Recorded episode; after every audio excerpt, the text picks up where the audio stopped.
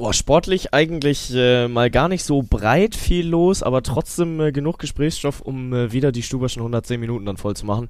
Ähm, ja, was war los, Martin? Viel Beachvolleyball. Also die Beachvolleyball-Enthusianten unter euch kommen, glaube ich, voll auf ihre Kosten. Ich habe euch einmal erklärt, endlich warum. mal abgeholt, ne? Endlich mal abgeholt, ja. Ein bisschen Klicks gefarmt, ne, damit wir auch die ganze Beachvolleyball-Community mal mitnehmen können. Vor allem auch relativ früh. Also ihr müsst diesmal gar nicht skippen. Ich habe euch am Ende noch erklärt, warum der VfB Stuttgart nicht das neue RB Leipzig ist. Und äh, wir mussten auch leider einmal noch kurz über diese Scheiße da bei der U21-Nationalmannschaft äh, reden. Und damit meine ich nicht das Sportliche, sondern das Ganze drumherum. Aber ansonsten, glaube ich, ist das mal wie immer eine runde Episode gewesen, die euch präsentiert wird von der Allianz. Und ich habe ein neues Hobby, aber was das ist, das äh, erfahrt ihr in der Folge. Von daher viel Spaß. Der kommt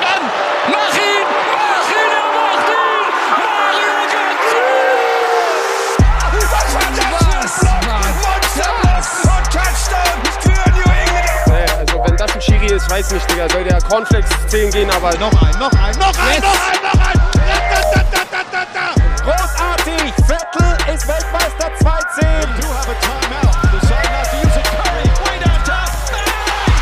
Bang! Oh, what a shot from Curry! Ich habe fertig.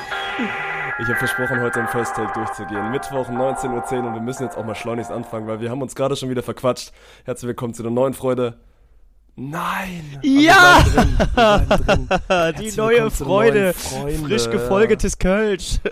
Freunde und frisch geschwebeltes Kölsch. Unser Name ist, ist weiterhin schwierig, wobei ich müsste ihn eigentlich jetzt mal können. Aber Du wir hast ja bleiben, aber wir vor allem bleiben bei, drin. bei Folge hast du ja äh, gestruggelt. Das war also herzlich willkommen zu einer neuen Folge frisch geschwebeltes Kölsch ist herzlich willkommen zu einer neuen Freude geworden. Aber mir ist es jetzt vielleicht auch einfach eine Freude mit dir äh, diese kommende Stunde zu füllen. Deswegen äh, herzlich willkommen, Bengt. Plus eins. Äh, danke, danke. Und äh, gut, dass wir auch trotzdem im First Taker geblieben sind. Du hast gesagt, da war Druck drauf. Den hat man gehört, aber mein Gott, passiert den Besten, würde ich sagen. Martin, wie geht's dir? Und Oh, mir geht's gut. Ich bin großer Freund gerade von von meinen drei Tagen zwischen diesem Event, die ich auch äh, gebraucht habe. Weil das Wetter sich irgendwie auch echt gut angepasst hat. Also wir hatten ja vier Tage wirklich äh, irgendwie gefühlt die heißesten Temperaturen in Düsseldorf, die du bekommen kannst. Und dann, sobald das Turnier zu Ende war, also wirklich, sobald das Turnier zu Ende war, ist es irgendwie ein bisschen nach unten gegangen mit den Temperaturen und deswegen die letzten drei Tage waren sehr entspannt. Und natürlich also Montag auch noch ein bisschen was arbeiten müssen, können wir später drüber reden. Aber nö, ich bin wieder voller, voller Tatendrang, wie man so schön sagt, dass es morgen wieder losgeht. Ja, und vor allem, also jetzt dieses Wochenende ist vielleicht auch mal eine willkommene Abwechslung, weil bislang, also waren wir ja tatsächlich auch einfach komplett verwöhnt von diesem Wetter auf der German Beach schon, ne? Also Bremen hat ja unfassbar geschockt, Hamburg kann ich ehrlich gesagt nicht sagen, weil ich nicht da war, aber ich glaube, war auch eigentlich gutes Wetter da. Und äh, dann jetzt Düsseldorf 1 war ja auch, also wirklich Greta Thunberg zu hat mal gezeigt, Ja. dass Klimawandel äh, existiert, wenn du Mitte Juni dann auch schon Temperaturen äh, jenseits der 35 Grad gefühlt bekommst. Und nee, keine Ahnung, deswegen jetzt dieses Wochenende wird mal ein bisschen entspannter, vielleicht auch ein bisschen nasser, aber wir gucken mal. Wird auf jeden Fall ein gutes GBT-Wochenende, aber da kommen wir auf jeden Fall auch noch drauf zu sprechen. Ähm, ich habe ein neues Hobby. Erzähl. Ich habe mir für sehr viel Geld eine neue Drohne gekauft und äh, damit fliege ich jetzt gerade so ein bisschen durch die Kölner, äh, Kölner Stadtlandschaft und es ist wirklich sehr cool. So, keine Ahnung, dann auf seinem Display zu sehen, wie man gerade selbst eine Drohne fliegt, weil man sich von oben filmt und dann kann man so hochschwenken und einmal auf den Dom zufliegen. Das ist traumhaft. Also wirklich, ich bin jetzt gerade wirklich das erste Mal seit einer ewigen Zeit wieder in so einem Hype drin, dass ich eine neue Sache habe und die die ganze Zeit machen will, weil keine Ahnung, ich habe auch äh, jetzt jüngst erst wieder mir, mir ein äh, neues Handy über einen Vertrag zugelegt und das war ja aber nicht so, dass ich mal wirklich was Neues hatte, weil ich weiß nicht, so ein neues Handy ist zwar immer cool, aber es ist ja jetzt nicht so, dass du irgendwie komplett eine neue Welt entdeckst und mit der Drohne Ja. ist das halt so. Oh, ich hatte noch nie eine Drohne, immer hier unser, unser Nachbar, der hatte früher eine und da sind dann früher immer auch schon mal, schon mal fliegen gegangen. Meine Frage, die sich jetzt stellt, gut, ich wohne jetzt ja immer noch so Vorstadt Dorf, da ist das safe legal, aber darf man in Köln einfach eine Drohne aufsteigen lassen oder Ja, ist ja. das hier nicht so von wegen Luftraum Ja, und du brauchst eigentlich irgendwelche Flugerlaubnis dafür? Nein, nein. Nee, nee, das, das geht schon. Nicht, dass du am Ende eingeknastet wird, wirst wegen Drohne. Nicht mal wegen Drogenbesitz, sondern wegen Drohnenbesitzern ver ver ver verknastet. Aber ähm, ja, grundsätzlich ist es so, die Drohne wiegt unter 250 Gramm und deswegen hast du da weniger bis gar keine Auflagen. Also du brauchst natürlich trotzdem eine Versicherung und musst die Drohne trotzdem registrieren. Ähm, aber ansonsten bist du free to fly. Also da musst du jetzt nicht irgendwie Drohnenführerschein machen. Und es gibt natürlich ein paar Zonen, wo du nicht fliegen darfst. So, keine Ahnung, heute wollte ich bei mir an der Uni fliegen, aber wir sind ja direkt neben dem Rhein-Energiestadion und sowas ist halt Sperrzone. Und das weiß die Drohne Aber dann der, auch. der Dom und ist keine Sperrzone. Doch, schon. Das ähm, hätte mich jetzt auch aber gewundert. Der, das, der Bereich ist halt nicht so riesig. So, die Ja, Drohne okay. weiß das dann aber auch und sagt dir, okay, nee, du fliegst gerade verboten. Ähm, und im Zweifel kann sie dann nicht mal starten. Also wenn ich dann jetzt auf den Dom zufliege, dann ist es wie, als würdest du bei GTA das Ende der Map erreichen, dann fliegst du halt einfach gegen eine Wand und die Drohne bleibt stehen. Das ist halt schon wirklich crazy. Wirst du deine Drohne am Wochenende mit nach Düsseldorf nehmen und ein, zwei Shots von unserer Crowd machen?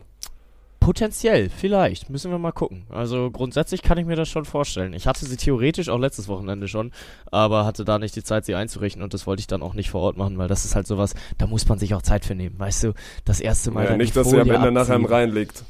Ja, es ist möglich, ich sage, wie es ist. Aber nein, es ist äh, gutes Gerät und äh, da, da kann man schon ganz ordentlich mitfliegen. Aber ich weiß noch nicht, ob ich sie das Wochenende mitnehme. Möchtest du auch mal mit der Drohne fliegen? Oh, wenn du mich lassen würdest? Ja, doch, da würde ich dich schon mitfliegen lassen. Also, äh, das, äh, das kriegen wir hin. Mal gucken. Vielleicht nehme ich das Wochenende meine Drohne mit. Und dann bräuchten wir eigentlich echt so diese Apple Vision Pro, die du dir dann aufsetzen kannst. Ja, und dann hast du, hast du deine Fernsteuerung, aber hast kein Display, sondern siehst das dann quasi einfach durch deine Brille. Dann sind wir wirklich 2040 angekommen. oh ja. Und dadurch ist, äh, guckst du dann das Beachvolleyballspiel. Aber ich glaube, da geht dann spätestens, wenn du, weil, also wie hoch müsste das Ding fliegen? Weil, also ich kann mir gut vorstellen, wenn du das dann so über als Kameraperspektive hast, oh, und dann stell dir vor, dann packen wir da irgendwie noch so einen Streamlink hin ja, und übertragen das dann auch noch live. das wär's, Alter. Das, Das wär's. wär's, ja. Vor allem, wir hatten, also ich weiß nicht, ob du es mitbekommen hast, wir hatten ja im Stream quasi zum ersten Mal eine neue Kamera, unsere Mondkamera, mit der wir dann auch echt im Finale viele, viele Challenge-Touches dann auch aufdecken konnten. Mhm. Und dann dann das nochmal zu steigern, jetzt einfach mit Drohne anzukommen. Weil wir hatten das ja auch schon mal in, in Düsseldorf, was waren das? Wir haben so viele Turniere in Düsseldorf gehabt, aber das müssten ja, also nicht Beachliga, sondern irgendwas dazwischen. Irgendwie Mhm. so, so King of the Court in, in der Art und Weise, was Yannick damals gewonnen hat. Da hatten wir auf jeden Fall auch eine Drohne mal am Start. Ich weiß nicht, ob wir das live im Stream hatten. Kann ich mir eigentlich nicht vorstellen. Aber zumindest Janik in den Kühlborn After. hat mal was gewonnen? Ja, Yannick Kühlmann hat tatsächlich, hat da tatsächlich bei Spontan das gewonnen. Es ist gut, dass du da schon wieder früh reingehst in die Kerbe, weil er war sehr, sehr dicht dran am Aha. Wochenende. Und dann waren es die Ponys, die es doch, die es doch geholt haben. Auf jeden Fall, da hatten wir auch, auch, auch schon Drohenshots. Aber ich Ja. glaube nicht live. Aber da müssten wir unsere Techies eigentlich mal fragen, weil die würden ja safe eine Möglichkeit finden, das dann auch irgendwie live einzubinden. Und dann Ja, bist du safe. einfach, also bist du On-Air-Location quasi der, der Ha-Hi-Hi-Mann und gleichzeitig auch noch Drohnenpilot. Das ist, äh, das ist dann wirklich Next Level. Also ich weiß auch nicht, ob das so gut funktioniert, aber äh, ja, irgendwas ist ja immer. Ähm, ja, ich wollte dich gerade nach deinem Wochenende fragen, aber du warst ja auch am Arbeiten und ich tippe mal, da äh, schnacken wir dann gleich drüber, wenn es dann auch um Sportliche geht. Äh, ich muss aber noch einen Take ablegen, äh, der wirklich nicht sportlich ist. Der ist alles andere als sportlich. Ich habe mich nämlich am Samstag so heftig gemault mit dem Fahrrad. Ne? Es ist mir wirklich lange nicht mehr passiert, aber ich bin krank über den Lenker gegangen. Ja, und also ich habe das jetzt von so vielen Menschen gehört, aber ich hatte, obwohl wir uns ja dann Samstag, Sonntag auch noch über den Weg gelaufen sind, wir hatten noch nicht Zeit, dass du mir erzählst, wie das passiert ist. Also ich habe so eine, so eine grobe Vorahnung, Mhm. aber ich würde das natürlich jetzt nochmal gerne aus deinem Mund hören.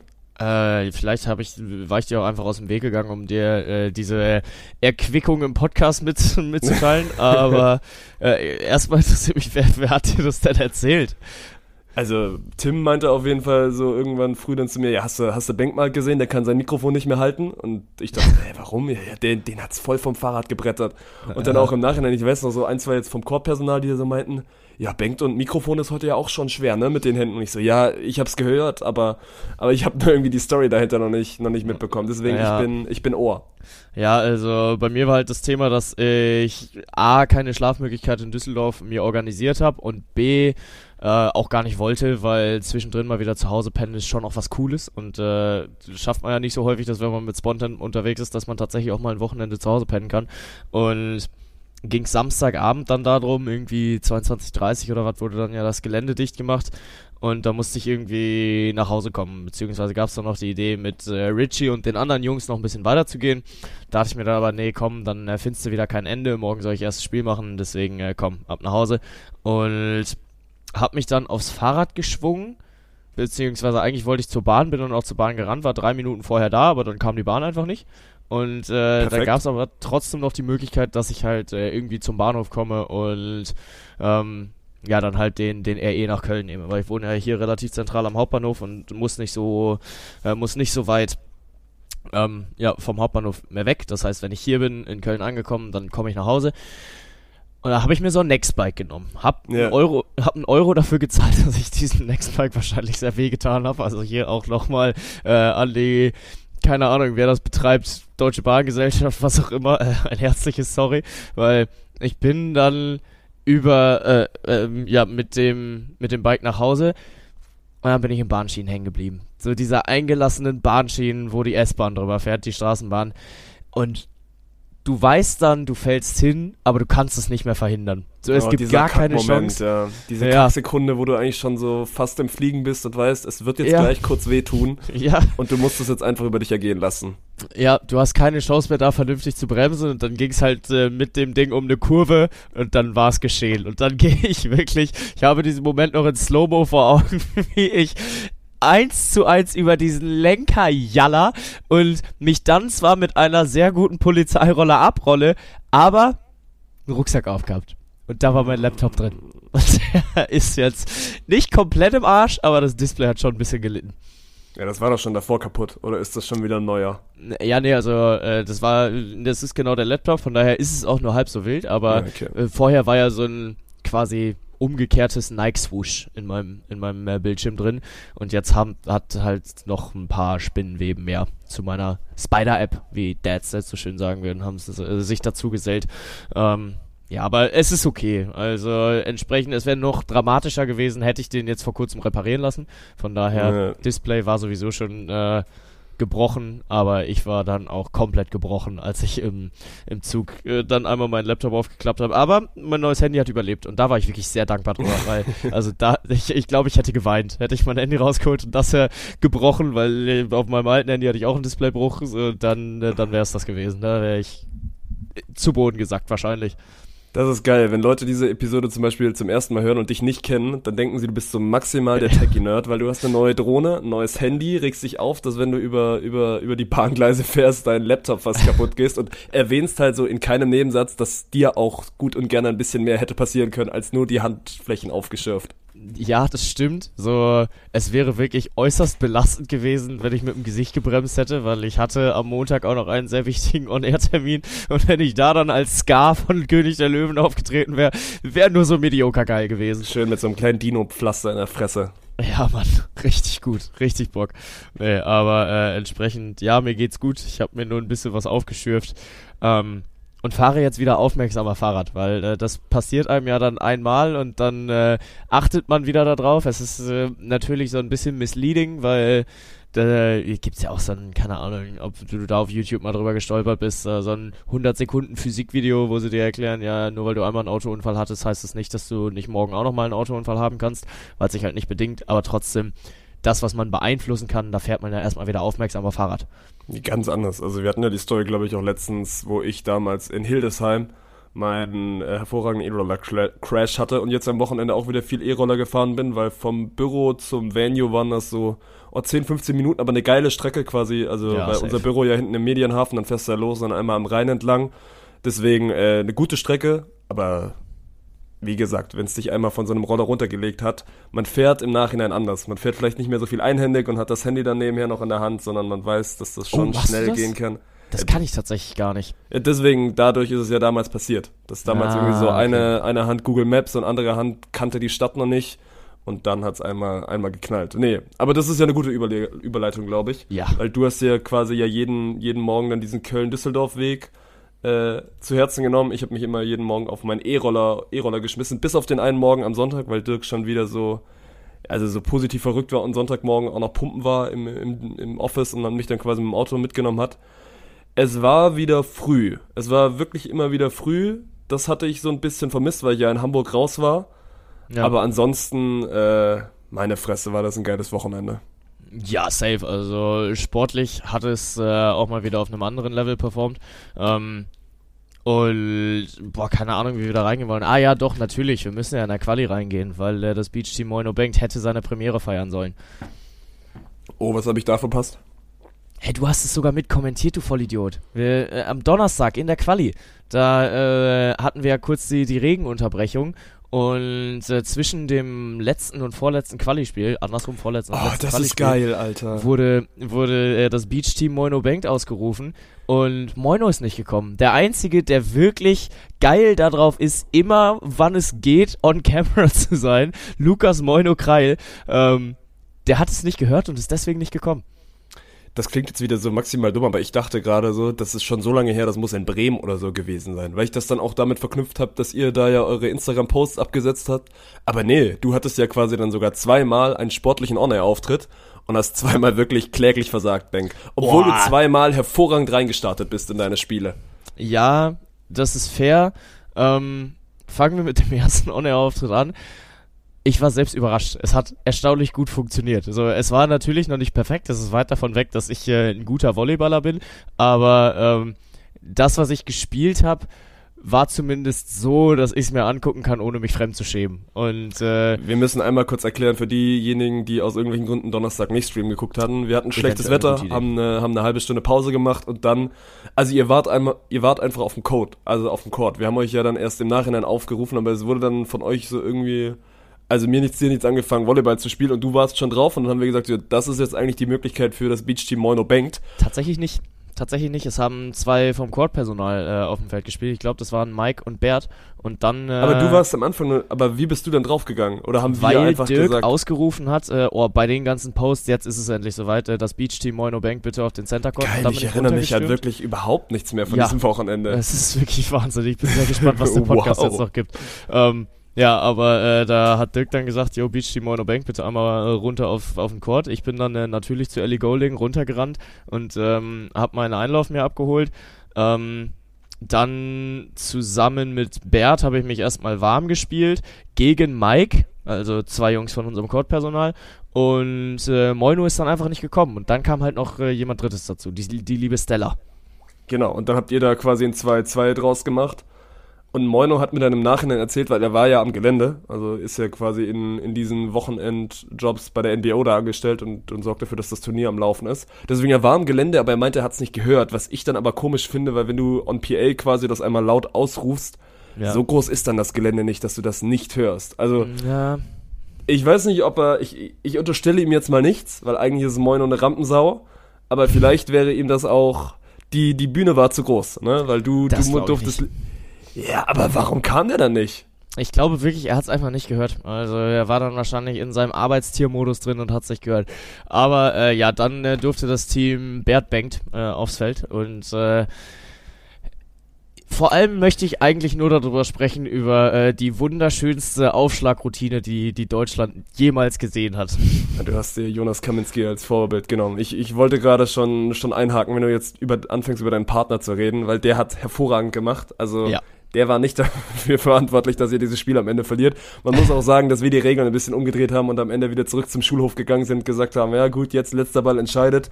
Und da haben dann einfach die Nerven nicht gehalten. Ja, ja, da äh, haben die Nerven dann angefangen zu flattern, nachdem wir einen mit einem sagenhaften 5-0-Run reingestartet sind. Also wir haben ja teilweise wirklich, ich glaube, 5-1 dann geführt am Ende. Du warst, also kurzzeitig warst du wirklich der Allerechte.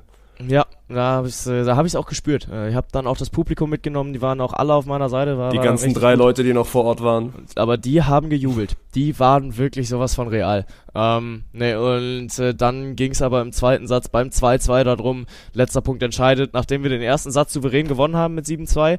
Aber da bin ich, äh, muss ich echt der Sportsmann sein, wenn letzter Punkt entscheidet ist, dann ist letzter Punkt entscheidet. Trotz eines gewonnenen Satzes verlieren wir dieses Spiel. Ja, und vor allem, weil du dann am Ende den Ball nicht abwehrst, ne? Das ist ein hervorragender Leinschlag und du bist Ja. eigentlich da und weißt, dass man das natürlich irgendwie in der, in Ja. der, in der kleinen Volleyballschule lernt, dass man beidhändig zum Ball geht. Weil wo man Ja. mit einer Hand rankommt, kommt man auch mit beiden Händen ran. Ja. Aber ich bin mir sicher, du wirst in diesem Sommer nochmal eine zweite Chance bekommen und dann hoffentlich auch mit deinem angestammten Beachpartner. Ja. Ich hoffe, ich hoffe. Und äh, Moino Bank wird zurückschlagen. Ja gut. Und dann wurde Bank noch einmal vom Voss Winkler vermöbelt quasi. Aber wirklich vermöbelt. Im Bärentatzen-Tennis, also ich glaube so Ja, aber der, also der Forstwinkler hat in der Phase auch wirklich mit dir gespielt. Ne? Das war dieses Ja. sehr gut. Wir lassen ihm am Anfang mal so ein, zwei Punkte und dann wurdest du da wirklich hinten raus vernichtet. Ja, also die ersten vier Punkte, glaube ich, habe ich sogar besser gespielt als er. Und Ja, weil ich, war nicht also so ich glaube, er hat das äh, Spiel noch nicht so verstanden. Ja, genau. Er hat dann irgendwann den Hang bekommen und äh, ja, dann äh, habe ich es auch absolut nicht mehr geschafft, mich irgendwie zu verteidigen und äh, der Forstwinkler hat bärenstark gespielt, das muss man mit diesen Bärentatzen sagen. Ich habe keinen Druck mehr darauf bekommen, ich habe den Ball nicht mehr in die Ecken bekommen und äh, dann auch verdiente Niederlage. Gut, So, jetzt haben wir, haben wir fünf Sport. Minuten, wollte gerade sagen, wir haben fünf Minuten über Banks sportliches Wochenende geredet, dass er vom Fahrrad gefallen ist und dass er zweimal auf dem Court verloren hat.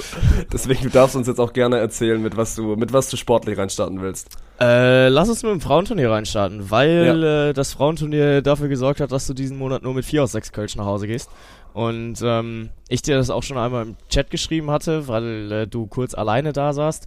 Äh, ich bin der Meinung, für, also äh, erst ab kommendem Monat, aber für jedes Kölsch, das wir daneben liegen, äh, gibt's einen Kölsch-Straftornado. Für jedes Kölsch, das wir daneben hängen, gibt's Kölsch-Straftornado. Das Ding ist ja, Kölsch-Straftornado ist ja, also, Es gibt ist ja auch nicht- 0,33er Flaschen Kölsch. aber das ist ja nicht ein originales Kölsch.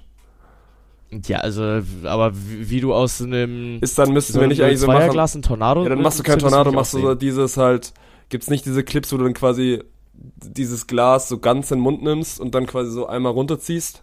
Mm, Aber ich wüsste nicht mal, ob ich möglich, das kann. Ich kenn's nur als Shotgun. Du legst dir das, Ja. das Kölschglas quasi so als, als Pistole auf deiner Hand und dann äh, trinkst du es einmal weg. Aber irgendwie, wir müssen anfangen zu bestrafen, wenn wir daneben liegen. Ja, können weil wir sind zu schlecht.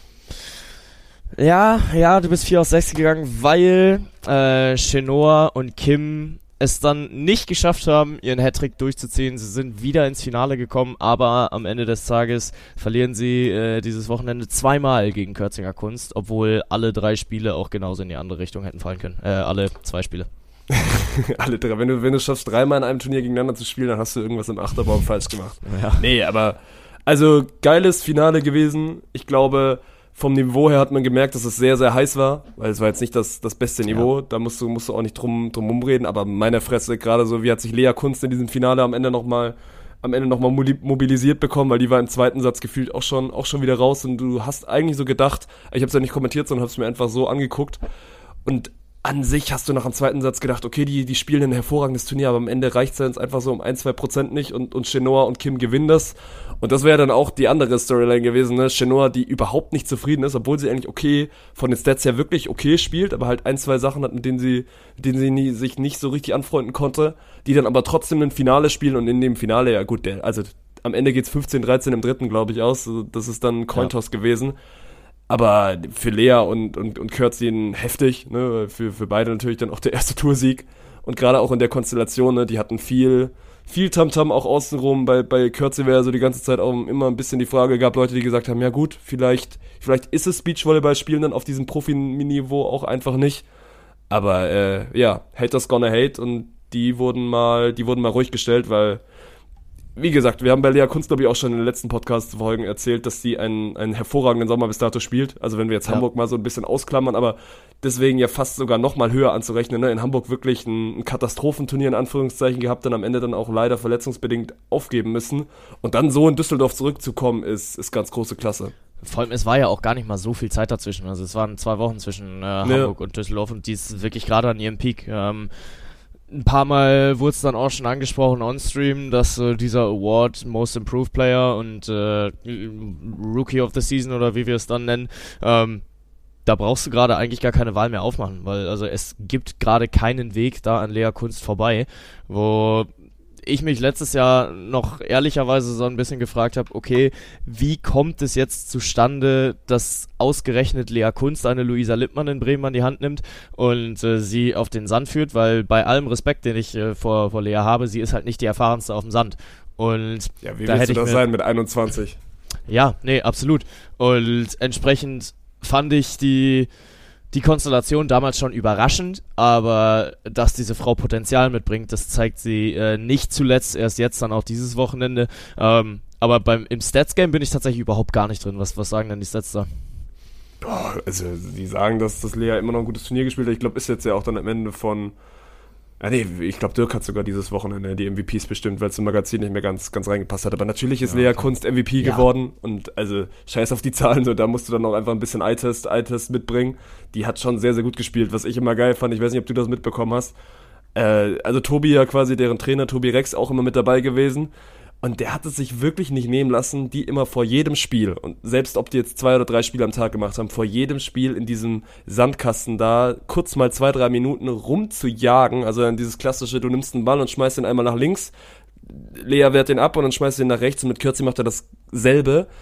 Und es hat 40 Grad da unten in diesem Backofen. Und die machen das vor jedem Spiel. Und du denkst dir so, ja, ihr müsst doch nachher noch genug rennen. Aber Lea dann, glaube ich, auch im Nachhinein im Interview so gemeint, ja, sie, sie brauchen das dann irgendwie, um nochmal um noch mal reinzukommen, weil man dann über so einen Tag auch so ein bisschen ermüdet.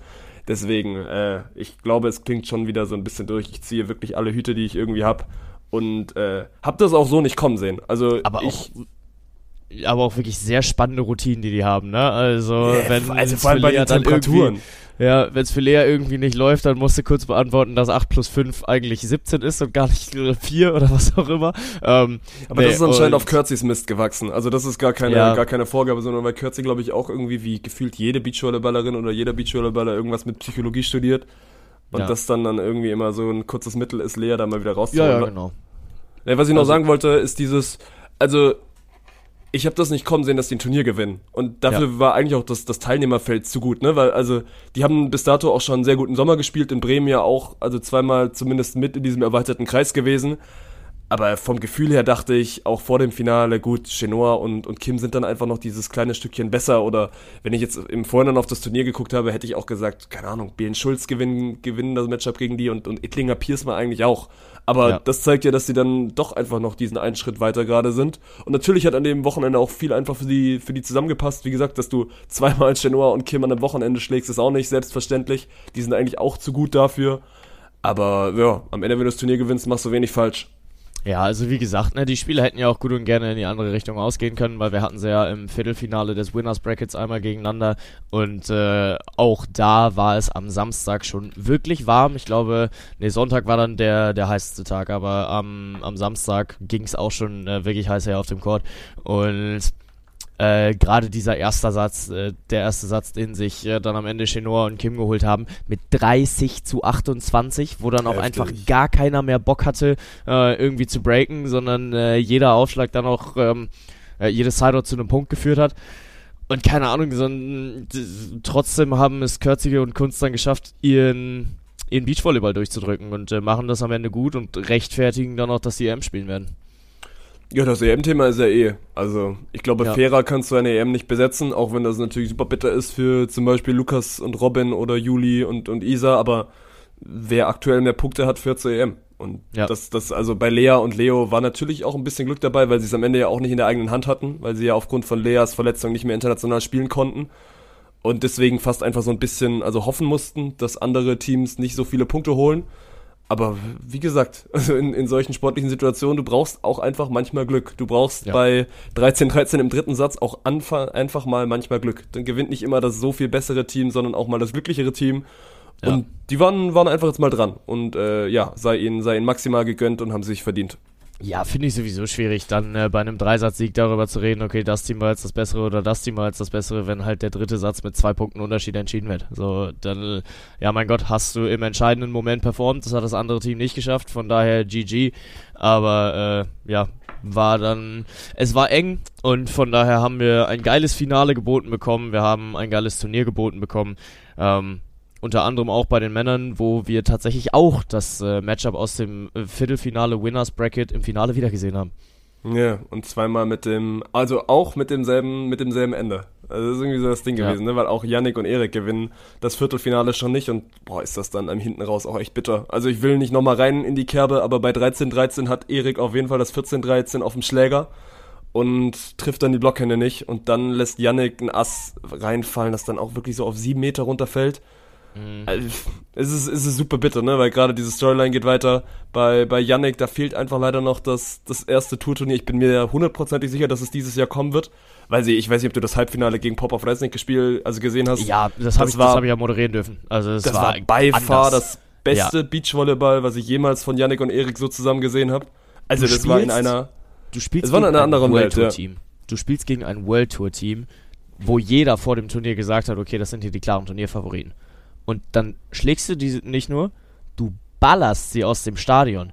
Erik sammelt sie. jeden einzelnen Ball ein. Wirklich, äh, Big Edu, Eduard Resnick, ähm, der auf 7,80 Meter steigen kann, um dir diese Bälle reinzuprügeln, ähm, hat absolut keine Chance. Äh, irgendwie äh, A, den Block von Yannick so zu umspielen, dass Erik nicht mehr an den Ball kommt, B, irgendwie einen Ball auf den Boden zu bringen und Erik plötzlich die größte Wühlmaus in Düsseldorf Ost, ähm, holt sich da jeden Ball und dann ballern die die Jungs mit 10 und 12 aus dem Stadion. Ey, das ist irre. Absolut irre. Ja, und also vielleicht habe ich mich dann auch einfach ein bisschen zu sehr von diesem Matchup hypen, hypen lassen, wobei das klingt jetzt auch wieder falsch. Die haben ja ein gutes Finale gespielt, aber die Ponys haben es dann trotzdem echt irgendwie immer schnell geschafft, die wieder so ein bisschen zurück in die Realität zu holen und aus diesem, aus diesem Tunnel da auch einmal einfach kurz rauszuholen, weil meine, also ich glaube, Yannick hat es im Nachhinein auch im Interview gesagt, nach dem Halbfinale, also die haben halt so fünf Worte miteinander geredet, weil beide so wussten, okay, das ist gerade echt besonders, was hier passiert. Ja. Und also mein Partner macht das in der Phase schon so. Und deswegen, und dann geht's ja auch schon wieder weiter. So, wir haben ein Finale, das ist, glaube ich, im zweiten Satz 21 zu 7 an Yannick und Erik geht, weil David Ponywatz, also nimm's mir nicht böse, glaube ich, zehnmal allein in dem Satz in Yannicks Block kachelt. Yannick steht am Ende vom Wochenende bei 37 Blocks und ich glaube, Bennett hat dann auch so bei Instagram mal neckisch nachgefragt, äh, ja, wie viele, wie viele davon hat denn David quasi produziert? Das war dann auch, das war dann auch wieder eine eigene Geschichte. Wir hatten einen, wir hatten eine IRL Rage Quit, dass, dass David am Ende dann auch einfach keinen Bock mehr hatte und bei 20-7 einmal die Netzanlage abbaut. Und dann halt auch wieder so maximale Shoutouts. Die Ponys lassen diesen zweiten Satz einfach so maximal liegen und sind dann aber trotzdem wieder auf Knopfdruck da im dritten. Und äh, ja, sie betteln sich dann hinten raus wirklich, also wird's episch mit, mit Chancen auf beiden Seiten. Und dann ist es ähnlich wie bei den Damen, dass einfach David und Bennett in dem Fall dieses Mini-Quäntchen Glück mehr hatten und sich zum zweiten Mal in diesem Sommer ein Tourturnier schnappen. Äh, ich find's ja auch geil, im, äh, wenn du online auf die DVV-Seite gehst, dann siehst du ja auch immer, wie lange so ein Spiel gedauert hat. Und äh, dann hast du äh, im Finale die Dauer der Sätze angegeben, 38, 11, 17. Geil, ey, dass ein Satz bis 21 elf Minuten dauert. Das ist halt wirklich irre, ne? So, da kannst du wirklich ähm, die Uhr nachstellen, es hat ein Ball so vier Sekunden gebraucht, bis er dann zu einem Punkt geführt hat. Das ist äh, wirklich heftig. Aber was glaubst du, ab welchem Punkt werden David und Bennett da gesagt haben, ach komm hier, den zweiten Satz, den holen wir nicht mehr? Boah, so genau, du merkst ja schon, ich erinnere mich an das Wochenende gar nicht mehr so heftig, aber die waren ja früh, die waren ja früh deutlich weg. Also hinten Ja. raus war es dann, es gab ja dann wirklich Passagen, wo Yannick drei Bälle oder so in Folge geblockt hat. Und dann Ja. ist das ja dann auch irgendwann einfach, einfach stumpf gewesen von David. Und du wusstest ja trotzdem schon in der Phase, ich glaube, Dirk hat's auch, also nicht aufgehört, das zu erwähnen. Sobald dieser dritte Satz anfängt, ist das wieder ein komplett anderes Spiel. Und deswegen, ich bin auch, ich bin dann auch kein Fan. Ich glaube, viele, viele oder einige, viele wäre übertrieben, aber es gab einige, die meinten, ja, das ist dann irgendwie unsportlich, dann irgendwie bei 20-7 hier diesen Netzfehler auf sich zu nehmen und so. Was ist denn daran unsportlich? Also, die Ja. verlieren gerade einen Satz zu sieben, haben schon vor fünf Minuten damit abgeschlossen. Und jeder will eigentlich auf diesem Venue einfach nur jetzt diesen Und dritten, vor fünf dritten, Minuten war die Hälfte des Satzes erst gespielt. ja, das stimmt. Und jeder will eigentlich nur diesen dritten Satz sehen. Dann, ey, spul doch einfach vor. Und dann lass die Ja. doch einmal kurz da hinten raus, hinten raus ein bisschen dändeln. Vor allem, Yannick und Erik haben ja auch nicht mehr Full Try hat dann gespielt. Erik, Erik in, in dieser Phase dann kurz mal einen Block geschickt, einfach dann auch um Körner zu sparen, was normal ist, wenn du das, das vierte oder fünfte Spiel am Wochenende bei 40 Grad in, in der Sonne da irgendwie ablieferst. Deswegen, mein Gott, also da macht die, macht die Story nicht größer, als sie ist. Ja, nee, absolut. Und damit Düsseldorf 1 jetzt auch fertig, Düsseldorf 2 wieder am Start. Und äh, vor allem gucke ich da auf eine Kombi, wo ein gewisser Herr Momme Lorenz auf seinen zweiten Toursieg schielen will. Weil, Shoutout äh, an Momme für Toursieg Nummer, also für Tourspielsieg Nummer eins. Also für den Toursieg hat's noch nicht gereicht, mal gucken, aber Momme Lorenz wird in seiner Karriere auch irgendwann mal noch eine Tour gewinnen. Aber ja, der hat zumindest mal das erste Spiel gewonnen und jetzt mit Ja. Svenny hat er gute Aussichten, dass da das ein oder andere Spielchen noch hinzukommt. Ja, definitiv. Und äh, wenn wir auch darüber geredet haben, dass äh, Kühlborn Study eventuell mal ein, ein Tour, eine, ein Tourstop gewinnen werden, dann glaube ich, ist dieses Wochenende die Chance gar nicht mal so verkehrt, weil äh, ja, die Sage ist wieder an 1 gesetzt, haben jetzt letztes Wochenende wirklich einmal komplett durchgeladen. Also die sind One to Barbecue gegangen. Ähm, erstes Spiel 1-2 gegen Huber Kirchner verloren, nachdem sie den ersten Satz geholt haben. Und dann im Losers Bracket gegen äh, Momme und Georg Wolf dann am Ende tatsächlich rausgeflogen. Ja, mal, ich bin mal gespannt. Also, ich gebe den Tipp ab, wenn sie gewinnen wollen, muss es dieses Wochenende passieren bei Kühlborn Stadi. Warum? Weil du sagst, dass dann die anderen, die anderen Wochenenden so gut besetzt sind. Also gut, München 1 sind Clemens und Nils wieder mit dabei. Ja, und dann sind es Ja. auch, auch wirklich nur noch zwei Tourturniere. Ja. Ach, keine Ahnung. Ich glaube, die werden auch jetzt wieder dieses Wochenende einen, einen guten Job machen.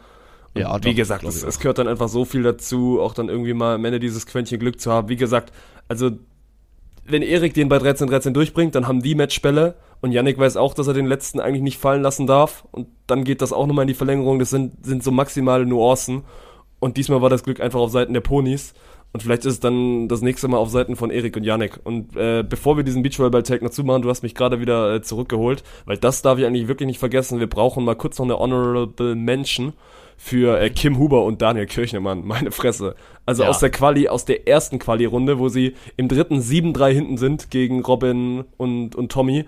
Das drehen sie noch rum und spielen am Ende ein Halbfinale gegen David und Bennett, was sie, glaube ich, 22-20 und 21-19 verlieren. Also die Chance war ja mal maximal real, dass Kim Huber und Dani Kirchner einfach äh, ein Finale in Düsseldorf spielen. Und für die ist das auch so maximal saftig, was Punkte angeht, weil, also dieses Achterfeld ist hart mit dieser Sechser-Quali. Ich glaube, sie sind jetzt beim zweiten Düsseldorf-Stop, also quasi erster Nachrücker, dürfen leider keine Quali spielen, aber die haben maximal Spaß gemacht. Äh, geht sogar noch weiter. Die haben, also sind, haben zwar 2-0 verloren, aber 22-20 und 24-22. Ja. Also die haben es jedes Mal tatsächlich äh, bis zum Geht nicht mehr irgendwie rausgetrieben. Ähm, ja, und wirklich äh, mad Respekt dafür, was die, was die abgeliefert haben. Hat sehr, sehr viel Spaß gemacht und du hast auch gemerkt, mit allem, was sie gemacht haben, die haben das Publikum bekommen. Weil, also bei allem Respekt, die sind ja jetzt auch noch nicht das äh, bekannteste Team auf der German Beach Tour und äh, ziehen die Massen dann einfach auch noch nicht so wie die Ponys. Aber wenn. Das musst du dann erstmal halt schaffen, ne? Das, ja. Also das musst du erstmal schaffen, dass du gegen die Ponys spielst und trotzdem die, die Mehrzahl des Publikums auf deiner Seite ist. Und natürlich hast Ja. du diesen Außenseiter-Bonus, aber nee, die haben echt Spaß gemacht. Und jetzt, wo ich aber so drüber nachdenke, es ist dann auch wieder maximal Klatsch von David und Bennett, dass sie, und das werden sie auch selber sagen, bei Fahr nicht den besten Beachvolleyball in diesem Sommer spielen und trotzdem halt diese Crunch-Time-Phasen immer für sich entscheiden. Ne? Ja. Weil im Halbfinale haben sie das geschafft, im Finale verlieren sie den Einsatz zu sieben, sodass das maximal keine Crunch-Time, aber sind dann im dritten wieder da. Deswegen, also, ja, die sind schon gut dieses Jahr und werden uns, glaube ich, noch viel, viel Freude bereiten. Ja, so sieht's aus. Äh, ein Team, was uns tatsächlich dieses Wochenende auch endlich Freude bereiten wird, äh, ist Schmidt-Schürholz. Wie sehr freust du dich darauf? Geil, willst du jetzt, willst du jetzt, dass wir im Podcast plötzlich über, über Paula und Nele reden? Ja, doch, finde ich schon, weil also es ist das erste Turnier, was die beiden zusammenspielen. Ähm, vielleicht auch einmal. Na, die haben, Oh, haben ja, ja, Bremen auch also- schon zusammengespielt und Aber haben die äh, Tour in Bremen zusammengespielt? ja. Echt? Ich hatte Ja. gedacht, die, das wird ihr erster Tourstop, aber Nee, äh, in Hamburg haben sie doch auch schon zusammengespielt. Ja gut, Ham Hamburg war ich nicht am In Start. Bremen haben sie nicht deswegen, zusammengespielt, stimmt. Bremen hat Paula mit Sarah gespielt, aber in Hamburg haben Ja, sie auf jeden genau. Fall zusammengespielt. Und äh, äh, da war ja, glaube ich, äh, Schmidt-Klatt, kann das sein, dass die zusammengespielt haben? Äh, weiß ich nicht mehr, aber war auf jeden Fall eine wilde Kombi. Aber gut, dann habe ich Hamburg verpasst und wie gesagt, da war ich ja auch nicht am Start, deswegen da sorry meinerseits. Wie kam das denn jetzt, dass sie dann doch dieses Wochenende nicht zusammenspielen durften? Ah, das ist, ist ein lästiges Thema. Also ist ja diese U22 EM, die im Nachwuchsbereich dann für, für einige irgendwie so super wichtig ist. Ich find's, ich find's großen Quatsch, habe ich auch schon im Stream gesagt, dass Paula und Nele da jetzt quasi gesplittet worden sind und gesagt worden ist, Paula spielt die U22 EM mit Elea, die aber glaube ich erst nach München ist und dass dann da so Ja. früh schon angefangen wird, irgendwie probiert dann Zusammenspielpraxis zu sammeln. Ja, ich bin da kein Fan davon, weil du nimmst Paula und Nele natürlich irgendwie so ein, so ein Drittel Toursommer einfach weg. Wenn du sagst, Ja. gut, ihr, ihr spielt dann die Turniere jetzt nicht zusammen. Ich glaube, das zweite Drittel war, also äh, streich das glaubt, das dürfen wir jetzt zusammenspielen. Aber ja, und das ist ja auch nichts gegen, gegen irgendwie eine Elea, sondern natürlich passt das dann auf Anhieb noch nicht so gut und dafür ist dann auch einfach das Teilnehmerfeld in so einer Quali auch zu gut. Dass du dann sagst, ja, Ja. gut, wir würfeln euch jetzt einfach mal so zusammen und dann guckt mal, was ihr aus dem Wochenende so macht. Aber ja, ich, ich also ich finde es gut natürlich, dass sie sich jetzt zumindest mal für dieses zweite Düsseldorfer äh, Wochenende zusammen zusammengerauft haben. Ich finde es aber, glaube ich, trotzdem auch nicht so einfach, weil du dann jetzt einfach, ja, du hast nicht so viele Shots, ne? Da ist Ja. jetzt auch wieder, gut, sie werden sagen, da ist kein Druck drauf auf dem Turnier, aber trotzdem ist jetzt halt irgendwie so ein bisschen, ja, du hast jetzt wieder eine Chance zusammen und danach dann eben jetzt auch wieder nicht mehr, weil dann ist wieder diese U22 eben im Vordergrund und Nele darf die halt nicht spielen, weil sie schon zu alt ist. Deswegen, das ist so, pff, oh, ich glaube auch für den Kopf gar nicht, gar nicht so einfach. Aber natürlich freue ich mich für die beiden. Ich glaube, ist auch das erste Mal direkt ins Hauptfeld. Dann hast du den Ja. Quali, Quali-Stress nicht. Und dann mal gucken, was sie, was sie so rausholen können. Ja, bin ich auch mal gespannt, ne? Weil äh, direkt im Achtelfinale, wenn ich jetzt gerade auf die Setzliste gucke, wird es dann gegen Christ Vandefelde gehen. Also das, da starten wir mal saftig rein mit einem richtig genialen Spiel für. Äh, das, das Frauenfeld. Ja, klar, ey, gar kein Problem. Paula und äh, Nele, da, der träumen sie ab. Ähm, ne, aber bin ich gespannt drauf. Also, ich weiß gar nicht, ich glaube, ja doch, in, äh, in Bremen habe ich sie dann ja gesehen. Ich wollte gerade sagen, ich habe Paula diesen Sommer noch gar nicht gesehen, aber das ist ja auch Quatsch. Nö, und äh, dann freuen wir uns doch, würde ich mal sagen, auf äh, den nächsten Tourstop. So machen wir das. Wie gesagt, morgen geht's schon wieder los mit der Quali und dann Freitag bis Sonntag. Äh, Hauptfeld, Wetter wird, ich, also, jo, sind wir jetzt wieder beim Thema. Wird das Wetter besser oder wird das Wetter schlechter? Es wird einige geben, die sagen, sie würden das, was jetzt kommt, lieber nehmen, ne, wenn du dann nicht bei 35 Grad da auf der Tribüne verbrutzelst. Die Ponys meinten immer, die Ponys, das muss man auch wieder erzählen, haben sich einfach bei 40 Grad in der Sonne auf dem Asphalt warm gespielt und gesagt, ja, ist Ja. doch geil, ne? Also Das sind dann wirklich auch also zwei Typen, die diese Wärme oder die, die diese Hitze dann auch brauchen. Die werden es nicht so Ja. nicht so feiern, dass es ein bisschen kühler wird und ich glaube auch das eine oder andere Mal regnen soll, aber kommt trotzdem gerne rum. Wie gesagt, haben Ja. einen heftigen Spot da am Robert Lehr Ufer. Äh, die Rheinwiesen habe ich jetzt hier gelernt, sind auf der anderen Seite, aber auf unserer Seite sind es auch Wiesen am Rhein, aber nicht eben diese äh, bekannten Rheinwiesen. Und ja, also es wird sich wieder maximal lohnen. Aber, äh, unpopular opinion, lieber auf der hässlichen Seite, wobei das ja auch nicht stimmt, aber trotzdem lieber auf der hässlichen Seite sein und auf die schöne Seite gucken, als auf der schönen Seite sein und auf die hässliche zu gucken. Ja, ja, so machen wir das. ja, also wirklich wird ein geniales Wochenende. Morgen geht's dann, also für euch heute am Donnerstag geht's los und dann äh, ganzes Wochenende am Start. Wird wieder geil. Ich freue mich drauf. 11 von 10. Ähm, ja, ansonsten ist auch zu Recht, dass wir da jetzt eine, eine ganze Weile drüber geredet haben, weil ehrlicherweise war dieses Wochenende noch gar nicht so viel los. So, ähm, ja, wir brauchen jetzt nicht darüber reden, dass Deutschland äh, den, äh, den nächsten Fußballtake verkackt hat, weil, mein Gott, am Ende des Tages hatte die U21 äh, natürlich Druck auf den Schultern, so als amtierender U21-Europameister äh, sind sie hier in das Turnier reingegangen, haben aber maximal underperformed. Ähm, liegt auch ein bisschen daran, dass äh, Yusufa Mokoko auch nicht komplett fit war, aber du kannst halt einfach nicht deine ganze Hoffnung auf eine Person legen. Und äh, erstes Spiel gegen Tschechien ging verloren, dann zweites Spiel gegen Israel nur 1-1 gespielt. Andersrum, andersrum, andersrum. Du spielst erst gegen Echt? Israel 1-1, dann kriegst du gegen Tschechien auf die Mütze und wirst gerade Ah, okay. in dem Moment, wo wir den Podcast aufnehmen, von England abgeschossen. Ja. Können wir, glaube ich, schnell machen. So, wir müssen über Sportliche Ja. nicht, nicht groß reden. Das ist, natürlich ist es enttäuschend, dass du in diese Gruppenphase rausfliegst. Ich habe ein bisschen Highlights gesehen.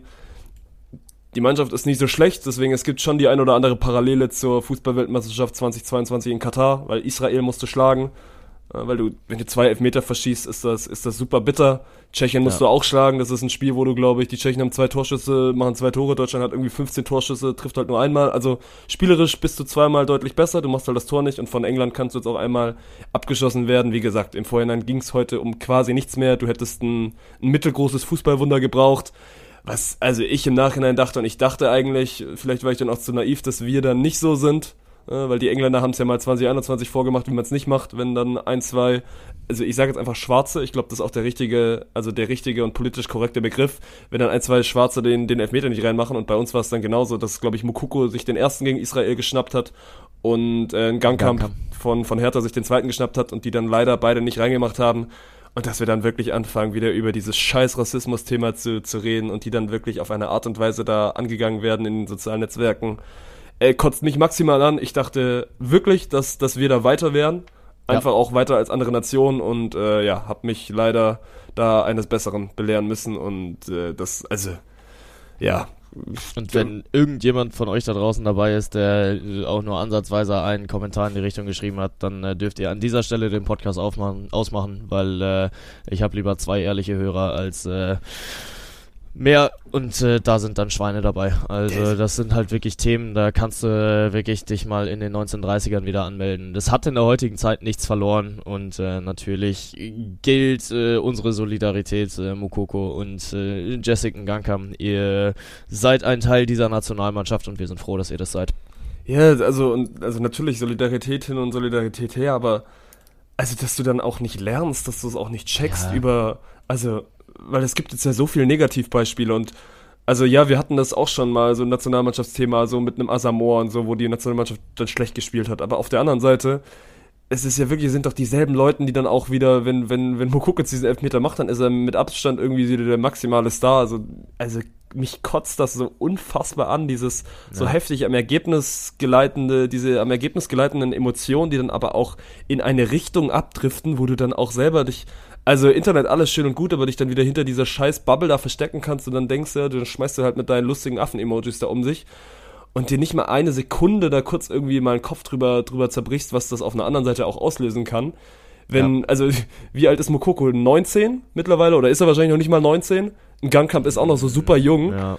Die spielen beide wahrscheinlich das erste große Turnier in der U21, haben die Eier, einen wichtigen Elfmeter zu übernehmen, weil das ist ein absolut wichtiges Spiel, ne? so ein Eröffnungsspiel gegen Israel, wo es dann auch einfach nicht so gut läuft. Die haben die Eier, sich da an den Punkt zu stellen. Und ja, mein Gott, du kannst mal einen Elfmeter zu verschießen, aber dass du dann wirklich eine, eine Drecksnation im Rücken hast, die wirklich nur so auf diesen Erfolg geiert und dann bei der erstbesten Gelegenheit wieder aus ihren Löchern gekommen, gekrochen kommen und dann wieder hier aber dann Hauptsache wieder hintenrum dann wieder auf ja, Deutschland ist so solid, solid, solidär. Und natürlich sind es nur, es sind, es sind, es ist die Minderheit, aber trotzdem muss man drüber reden und Ja. ich fand das nur wieder maximal bestürzend und, und hätte gedacht, dass wir da, dass wir da schon weiter sind. Ja, plus eins. Und äh, damit U21-Thema auch zu. Aber wir bleiben im Fußball drin, denn wir haben einen neuen RB Leipzig in Deutschland. Wir haben einen neuen Plastikclub und er trägt einen Brustring. Ja! Endlich El Plastico gegen Hoffenheim. Ja, meine Ja, Fresse freue ich mich da drauf. Das ist.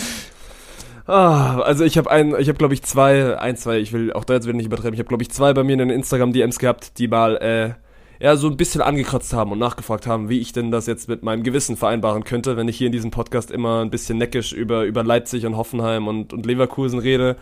Und äh, Stuttgart jetzt ja quasi dann auch in dieselbe Kategorie mit diesem äh, Deal aufge, aufgenommen worden ist. Und da Weil der, weil Mercedes-Benz als Sponsor zurückzieht und äh, Porsche als Investor einsteigt. Ja, nicht ganz richtig, das württembergische Weltmarkenbündnis wurde, wurde geschlossen, wie die Presse jetzt so- schön, so schön sagt. Porsche steigt beim VfB ein. Und dann steht diese, diese 100 Millionen Euro, Euro Garantie da irgendwie jetzt groß immer in jedem Bericht drüber. Also es ist natürlich ein bisschen mehr. Mercedes ist auch nicht ganz raus, sondern Mercedes hat sich ja vor, wann war das? Vier, fünf Jahren, glaube ich, die ersten Anteile nach der Ausgliederung geholt. Und Porsche ist jetzt ja quasi dann der zweite große, also der zweite große, große Nenner, den du da jetzt bringst, äh, quasi jetzt auch mit dem Boot ist. Insgesamt hat der VfB jetzt da, glaube ich, so 21, 22 Prozent der Anteile verkauft. Also ist immer noch weit davon entfernt, in Richtung dieser 50er-Grenze zu gehen. Und ich habe es mir jetzt vorgenommen, einmal zu erklären, dass ich dann zumindest auch fein raus bin aus diesem Steller, weil es auch irgendwie, glaube ich, schon ein Thema ist. Es geistert ja immer viel dieses 50 plus 1, 50 plus 1 durch die Gegend und viele wissen nicht ansatzweise, was 50 plus 1 ist. 51. 51, ja. Oder war Lea. Kurz sagen würde, 55. Das war, also, du hattest schon schlechtere. Der ist ein Schmunzler, ist ein, ist, ein- ist ein Schenkelklopfer gewesen. Ne? Aber auf jeden Fall, also um, um einmal kurz auszuholen, warum der VfB nicht das neue RB Leipzig ist, ich finde es eigentlich schon wieder fast, also dass du da überhaupt drüber reden musst. RB Leipzig ist eine, also ist eine AG, die zu 100% Red Bull gehört. Der VfB Stuttgart ist ebenfalls eine AG. Oh, hervorragend. Beck ist so gut im Podcast-Game drin, er mutet sich jetzt quasi, wenn er husten muss. Ja. Also der Ja, VfB Stuttgart ist ebenfalls eine AG, genauso wie, du kannst sie alle aufzählen, wie Augsburg, wie Leverkusen, wie Dortmund, wie Frankfurt, wie auch die Bayern. So, das ist in, in der heutigen Fußballzeit Oh, sind- leider so. Sind, sind die Bayern eine Aktiengesellschaft? Ich glaube nicht. Ich keine glaube, Aktien, nein, gut, keine, dann, ja, dann keine Aktiengesellschaft, der VfB ist auch nicht börsen, aber eine AG. Es geht ja darum, dass du quasi ausgegliedert bist und, und Anteile, Anteile verkauft hast. Okay, ich dachte jetzt tatsächlich, AG steht für eine Aktiengesellschaft. Äh, aber da bin ich dann vielleicht auch einfach un, uninformiert. Aber die Fußballabteilung ist ausgegliedert, darauf können wir uns einigen. Dann, also wir reden über, über einen ausgegliederten Teil der Fußballabteilung, Ja. was mittlerweile gang und gäbe ist in der Bundesliga. Und dann geht's ja immer darum, wie viel hast du ausgegliedert und wie viel, wie viel liegt noch bei deinem Verein. Und ja, es gibt auch noch diese, diese Honeymoon-Beispiele in der Bundesliga, zum Beispiel wie, äh, ich habe es mir jetzt mal auch rausgeschrieben, Bochum, Gladbach, Köln, Mainz, Freiburg, Union und Bremen. Das sind die Vereine, die aktuell noch nicht ausgegliedert sind. Bremen ist, glaube ich, seit Jahren kurz davor.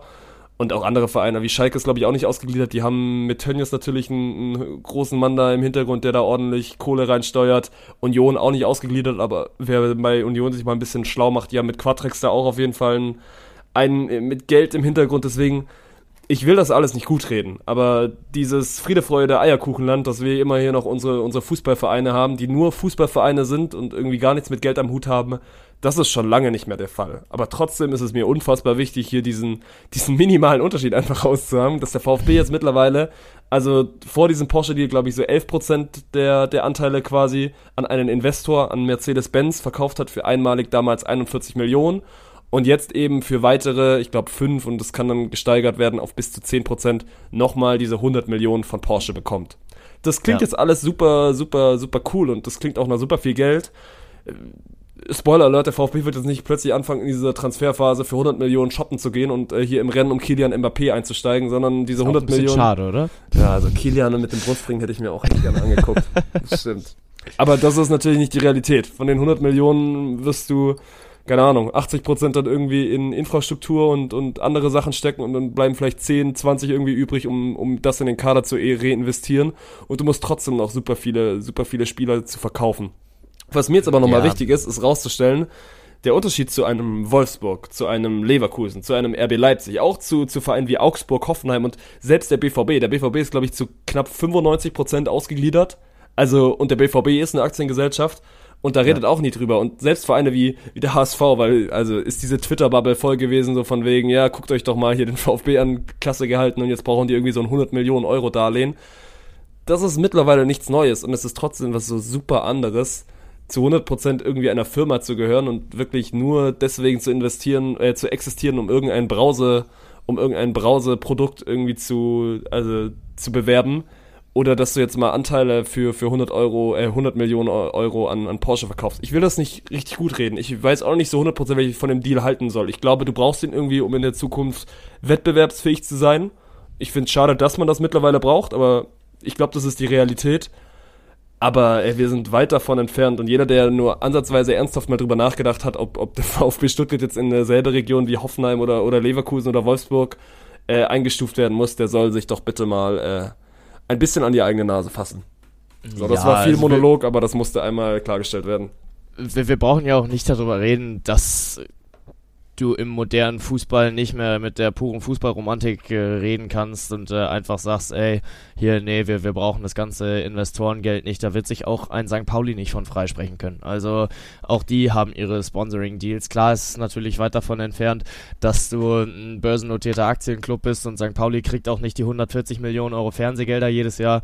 Ähm, aber der Fußball ist ein fucking Geschäft geworden. Der Fußball ist ein fucking Konzern geworden. Und äh, wenn du jetzt Bayer Leverkusen damit reinzählst, dann muss ich äh, meine Werkself da ein, ein wenig nochmal äh, Deine scheiß so Werkself hat Bayer im Name und Bayer im Logo bankt. Ja, weil, und das ist ja die Geschichte von Bayer Leverkusen, diese Mannschaft aus dem Werk entstanden ist. Ja, so, ich weiß, äh, ist mir auch schon- 1904 sind elf Fußballer, elf äh, Angestellte dahergegangen und haben gesagt, wir wollen in die Bundesliga, haben sich zusammengeschlossen und haben Fußball gespielt. Und die Geschichte Und finde ich ganz trotzdem cool. liegen 100% der Anteile bei Bayer. Ja, das äh, ist ja auch absolut richtig, aber es ist halt nochmal ein besonderer Fall und nicht RB Leipzig-like, okay, wir möchten unser Geld in den Fußball Natürlich stecken nicht, und äh, das ist jetzt auch zu einen- viel, ja. einen der Standort raus. Ähm, aber ja, klar, nee, äh, was ich halt auch nur geil finde, so Porsche schafft es nicht in die Formel 1 einzusteigen. Da gab es ja äh, vor einem Monat oder sowas dann auch mal die News, dass äh, der lange Versuch in die Formel 1 zu gehen, ist jetzt glaube ich schon der vierte Versuch gewesen von Porsche. Äh, diesmal haben sie sich für 2026 angepeilt, äh, ein eigenes Team zu stellen, dann wieder nicht geklappt hat und jetzt gesagt haben, hm, was machen wir jetzt mit dem Geld? Stuttgart, hallo, Heimatverein, hier, wir haben ist- 100 das ist Millionen übrig. Das merkst du selber. Mit 100 Ja, Millionen ich kommst du in der weiß. Formel 1 ja mal nicht mal über, über zwei Rennen. Und ich weiß, das klingt jetzt Da dann auch wieder so ein nicht mal bisschen. eine Mick Schumacher-Saison mit aus, wenn er dann wieder seine Autos in die Wand jagt. Das klingt jetzt auch wieder so ein bisschen romantisch oder so, aber also es ist ja auch irgendwie ein Match. Und natürlich ist Mercedes Ja. und Stuttgart ein Match, aber Porsche und Stuttgart ist auch verdammt nochmal ein Match. So, die sitzen hier und das ist dann auch für mich nochmal was anderes, wie wenn sich Hertha jetzt irgendwie so einen amerikanischen Investor so hier mit ihren dreimal die sieben reinholt. Am Ende gucken als Leute drauf und ja gut, es geht am Ende nur ums Geld, ja. Aber für mich ist das dann trotzdem nochmal irgendwie ertragbarer in, in irgendeinem Sinne zu sagen, gut, das ist hier ein, ein maximaler Big Player oder du hast jetzt die beiden maximalen Auto-Big Player aus deiner Ja. Region, die einfach dann irgendwie auch zu diesem, zu diesem regionalen dazugehören, dass die sich dann auch zusammen sollen, ist, ist keine Selbstverständlichkeit. Das ist ja auch so ein bisschen hier der Konsens, der der durchgedrungen ist, dass du zwei riesige Autohersteller aus der Region quasi als Investor in einem Verein hast, ist, also ist ja auch nicht normal, weil normalerweise willst du, willst du die alleinige Nummer eins sein. Und deswegen, äh, ich werde mich mit diesem Deal wohl, wohl auch noch anfreunden müssen. Ich bin, bin keiner, der da jetzt sofort aufgesprungen ist und gesagt hat, ja geil, Mann, wir haben 100 Millionen Euro, weil jetzt kommen wir mal auf die andere Seite. Du musst, also kannst mit 100 Millionen Euro auch viel falsch machen. Das letzte Mal, nachdem Mercedes eingestiegen ist mit ihren 45 Millionen oder 41,75, so nagelt mich nicht drauf fest, sind wir abgestiegen. Die Hertha ist abgestiegen, nachdem jetzt hier ihre, ihre amerikanischen Investoren reingekommen sind, so. Das Geld ist nicht alles. Du musst das Geld jetzt auch erstmal richtig, richtig einsetzen und dann irgendwie an die, an die richtigen Stellen auch fließen lassen. Aber natürlich hilft das jetzt gerade für so einen Transfersommer, dass du dich dann auch einfach nicht so 100% abhängig machst von Spielerverkäufen und vielleicht kannst du dann das ein oder andere Gehalt auch mal mehr zahlen. Deswegen, ich bin, bin sehr gespannt, wo das hingeht. Aber Ja, wie aber gesagt, ja, finde ich gut. Regionalität und Nachhaltigkeit mit Porsche und Mercedes. So machen wir das jetzt. Ähm, nee, aber äh, wenn wir über Sponsorendeals reden, dann müssen wir gerade natürlich auch nochmal auf, äh, auf den, den FC Bayern-Zug draufgehen. Was kotzt es mich an, dass es jetzt als Gewinn für den FC Bayern verkauft wird, dass sie das Sponsoring mit Katar auslaufen lassen? Äh, ja, kannst sorry, du eigentlich echt Ka- keinem erzählen. ja, also das geht jetzt gerade durch die Medien, als wäre es der Heilsbringer, dass der FC Bayern sich einvernehmlich mit Katar von diesem Sponsoring entfernt. Ja, äh, gute Nacht. Also wirklich, äh, denkt mal drüber nach. So, welche Gründe da auch immer hinterstehen, ob die Bayern nicht genug Revenue für Katar eingebracht haben oder ob das Sportswashing jetzt in den äh, Emiraten vorbei ist, dass man sich nach außerhalb verkaufen muss, keine Ahnung. Aber hört mir auf, da über den FC Bayern als äh, die, die frohen Boten und die Engel zu reden, die sich jetzt äh, endlich von Katar gelöst haben. Weil das muss auch erstmal irgendwie zustande kommen. Nö, also die haben legit einfach nichts gemacht, sie haben einen Vertrag Ja. auslaufen lassen. Und äh, ja, wir können uns applaudieren, dass sie diesen Vertrag nicht, nicht verlängern. In meinen Augen darf dieser Vertrag niemals geschlossen werden. Gut, es waren es eben diese fünf Jahre. Und ich finde es ja auch so geil, es gab ja, ich glaube, es war die letzte Jahreshauptversam Ha- Jahreshauptversammlung, wo Uli Hoeneß meinte, ja, wir sind hier nicht bei Amnesty International und können wir dieses Katar-Thema jetzt einfach mal rauslassen. Und dass man sich jetzt als FC Bayern auch wirklich erzählen, ne? hinstellt und sagt, ja, jetzt guck doch mal, was wir für gute Leute sind. Und ja, wir lassen jetzt den Deal einfach auslaufen, ne? Weil uns, uns ist das auch schon wichtig, was da passiert. Also, der muss ja, also, dann denke ich mir auch, wer sitzt denn da in der Marketingabteilung? Also kommuniziert das doch bitte besser. Weil das macht ja, Ja. vorne und hinten keinen Sinn zu sagen, ja gut, fünf, fünf Jahre ist das okay, aber jetzt ist das nicht mehr okay. Weil die Bayern setzen jetzt quasi die Trennwand und also da wird jetzt auch mal ein Exempel statuiert, weil mit Katar machen wir in den nächsten Jahren keine Werbung mehr. Ja, ey, cool. Glückwunsch. Danke, FC Bayern. Danke, dass ihr, äh, ja, so ein toller Verein ist, der sich schon immer um Menschenrechte gekümmert hat, weil äh, nicht umsonst hat Karl-Heinz Rummenigge schon mal auf Pressekonferenzen Artikel 1 des äh, Grundgesetzes zitiert. Die, Würde, des, Menschen FC Bayern ist München ist unantastbar. unantastbar. Ja, das haben wir schon alle gelernt. Ja, ja, ja. Danke Kalle und danke Uli, dass äh, ihr da so grandios seid. Ich glaube, die einzige Marketingkampagne, die ich noch besser finde, ich war hier letztens Fußballgolfen und äh, in Köln ist die Fußballgolfanlage direkt neben einem Braunkohleabbaugebiet. Und derjenige, der sich da wirklich für RWE hinsetzen musste und eine Nachhaltigkeitskampagne an das Braunkohleabbaugebiet äh, hinschreiben musste, ja, dieser Mann verdient wirklich eine Gehaltserhöhung, weil der wird da wirklich eine ganze, ganze Menge äh, Energie reingesteckt haben, um irgendwie zu verkaufen, dass das, was die da ja machen, gerade nachhaltig und gut ist. Mhm. Ja, gut. Ist, äh, So. Wir leben Aber- teilweise in einer kranken Welt. Ja, aber äh, bevor wir, also, oder nee, Nachhaltigkeit ist eigentlich ein gutes Thema, denn äh, wir wollen weg von den Autosponsoring-Deals, wir wollen aufs Fahrrad, die Tour de France. Sie geht bald wieder los. Ich hätte auch das jetzt wieder vergessen. Das ist also wirklich. Aber gut. Treibende gut, dass Kraft. du heute dabei bist. Ja, du bist. Okay. Also jetzt bleiben wir auch mal alle hier wieder schön am Boden. Treibende Kraft bin immer noch ich in diesem Podcast. Hast Aber recht, hast du, du, du besserst dich, was das angeht. Ja, du, du hast Ja. mir vorhin sogar stolz erzählt, du hast einen Artikel gelesen. Was stand denn in diesem Artikel so drin zur Tour de France, die jetzt am kommenden Samstag beginnt? Äh, dass wir uns äh, potenziell auf einen Zweikampf freuen können. Äh, Jonas Wingegaard gegen äh, Tadej Pogacar, wo man bei Tadej Pogacar gesagt hat, äh, nachdem er, glaube ich, bei einer früheren Rundfahrt boah, was war das? Lüttich, äh, Bastogne Lüttich, glaube ich, äh, sich noch äh, verletzt hat, ist gestürzt und hat sich das Handgelenk gebrochen, aber kommt jetzt wieder zurück und Jonas Wingegaard als äh, All-Time Favorite äh, geht in die Tour de France rein, aber wir potenziell ein, ein spannendes Duell zwischen den beiden sehen können. Also Punkt eins, was mich, was mich aktuell fast ein bisschen abfuckt, auf Netflix gibt es ja diese, diese Tour-Doku.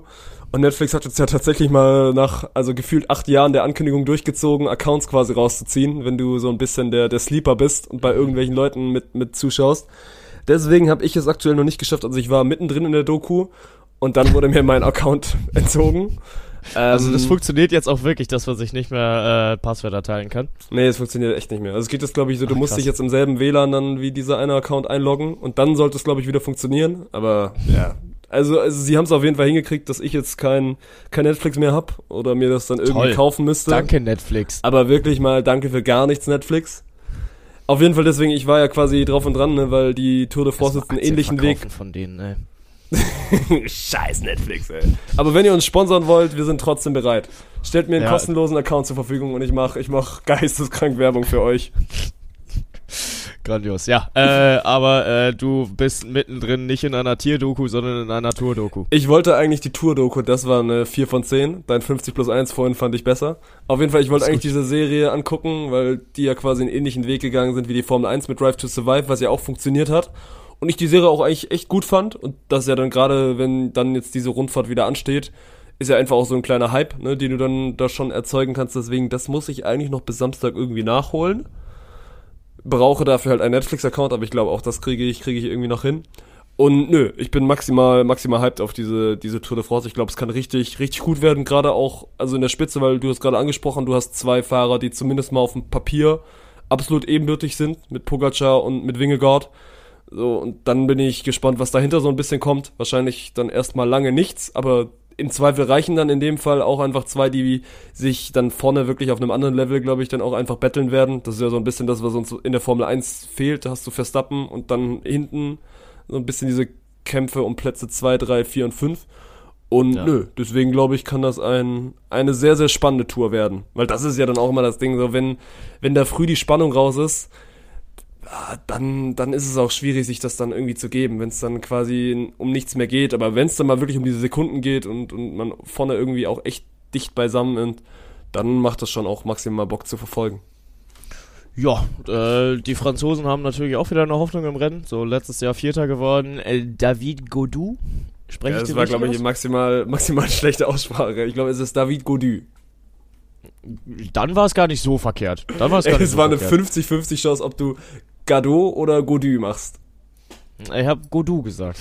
Okay, dann hast du den, den, den 50-50-50 Weg gewählt. ja, ja, aber was, was können wir von dem erwarten? Ja, keine Ahnung. Bei Frankreich ist ja immer, Frankreich in Tour ist ja, also für die ist das wirklich das maximale Highlight. Also sei denn es ist Fußball-Weltmeisterschaft oder Europameisterschaft, ansonsten ist die Tour da die, die Nummer eins. Und da siehst du ja auch so an den Bildern, wie, wie geisteskrank das sein muss. Also für die ist das ja dann wirklich so ein Monat, ein Monat Ausnahmezustand. Und natürlich würden die es mal wieder irgendwie feiern, dass man jemanden hat, der da oben mitfahren kann. Ich, also ich glaube nicht dran. Das wird dann wieder so ein bisschen um, um Etappen bei den Franzosen gehen. Aber also sowohl Godu als auch, als auch Bardet, was ja dann so ein bisschen das zweite heiße Eisen im Feuer ist, sind nicht auf, auf einer Wellenlänge mit Pogacar und, und mit Wingegaard. Also niemand ist auf einer Wellenlänge mit den beiden. Wenn du mich jetzt fragst, so, Ja. wer sind die Kandidaten dahinter, dann guckst du in Richtung eines Jai Hindley, der, der ja fürs deutsche Team Bora Hansgrohe fährt, der letztes Jahr den Giro gewonnen hat, also die Italien-Rundfahrt das ist am ehesten noch so ein bisschen derjenige, dem ich zutrauen könnte, dass er vielleicht irgendwie so in Richtung Podium mal schielt und da überrascht. Aber ansonsten glaube ich wirklich, dass das so ein Ding wird von wegen Wingegaard und Pogacar und dann kommt da also so fünf, sechs, sieben Minuten dahinter vielleicht so, so die drei und die vier. Weil die sind einfach wirklich, also du wirst es diesen Sommer dann glaube ich auch das erste Mal so richtig erleben. Die sind so heftig gut und die sind auch so heftig Ja. viel besser als, als die anderen. Deswegen, das kann, kann echt Spaß machen. Sind wir gespannt. Äh, du hast es richtig gesagt. Samstag geht's los. Pünktlich mit dem 1. Juli. Also da können wir uns auf einen spannenden Toursommer freuen, glaube ich. Gut, wir wollten eigentlich unter einer Stunde bleiben. Ich bin jetzt bei einer Stunde drei. Ich glaube, es ist, es ist Zeit, diesen Podcast abzubinden. Ja, danke für gar nichts, Alter. Ich äh, bin am Montag bei einer Wahl zu Europas Handballer des Jahres und es kommt nicht eine Frage von dir, wie es mir denn eigentlich am Montag gegangen ist. Ja, wir haben das irgendwie, wir haben das irgendwie zu schnell durchgeskippt. Wir waren zu schnell Ja. in dem Beachvolleyball-Thema drin. Ja, Aber komm, naja. dann kriegst du Honorable Mention am Ende nochmal. Du hast wieder äh, hervorragend durchgezogen auf Englisch deine sechs Stunden. Ich war einmal dabei, den muss ich dir auch noch mitgeben. Du hast den maximalen Disrespect von Anja Althaus kassiert, die aufgestanden ist und meinte, und, und Martin meinte dann so, ja, äh, hast du gehört, was Bengt gesagt hat? Und Anja so, Hä, wer ist Bengt? Aber Ja, sonst hast nee. du einen Top-Job gemacht. Äh, äh, du, danke dafür. Äh, nee, Anja Althaus, äh, Deutschland-Legende im, im Frauenfeld und äh, jetzt auch in die Hall of Fame aufgenommen worden. Ähm, ich hatte sie dann am Ende auch nochmal einmal drauf angesprochen, aber ich glaube, sie äh, hatte nicht nicht gefragt, wer es bangt, sondern hatte nur einmal nachgefragt, who, weil es war halt unfassbar laut da, äh, weil der DJ halt äh, wirklich gezündet hat und äh, sie einfach Martin nicht verstanden hat.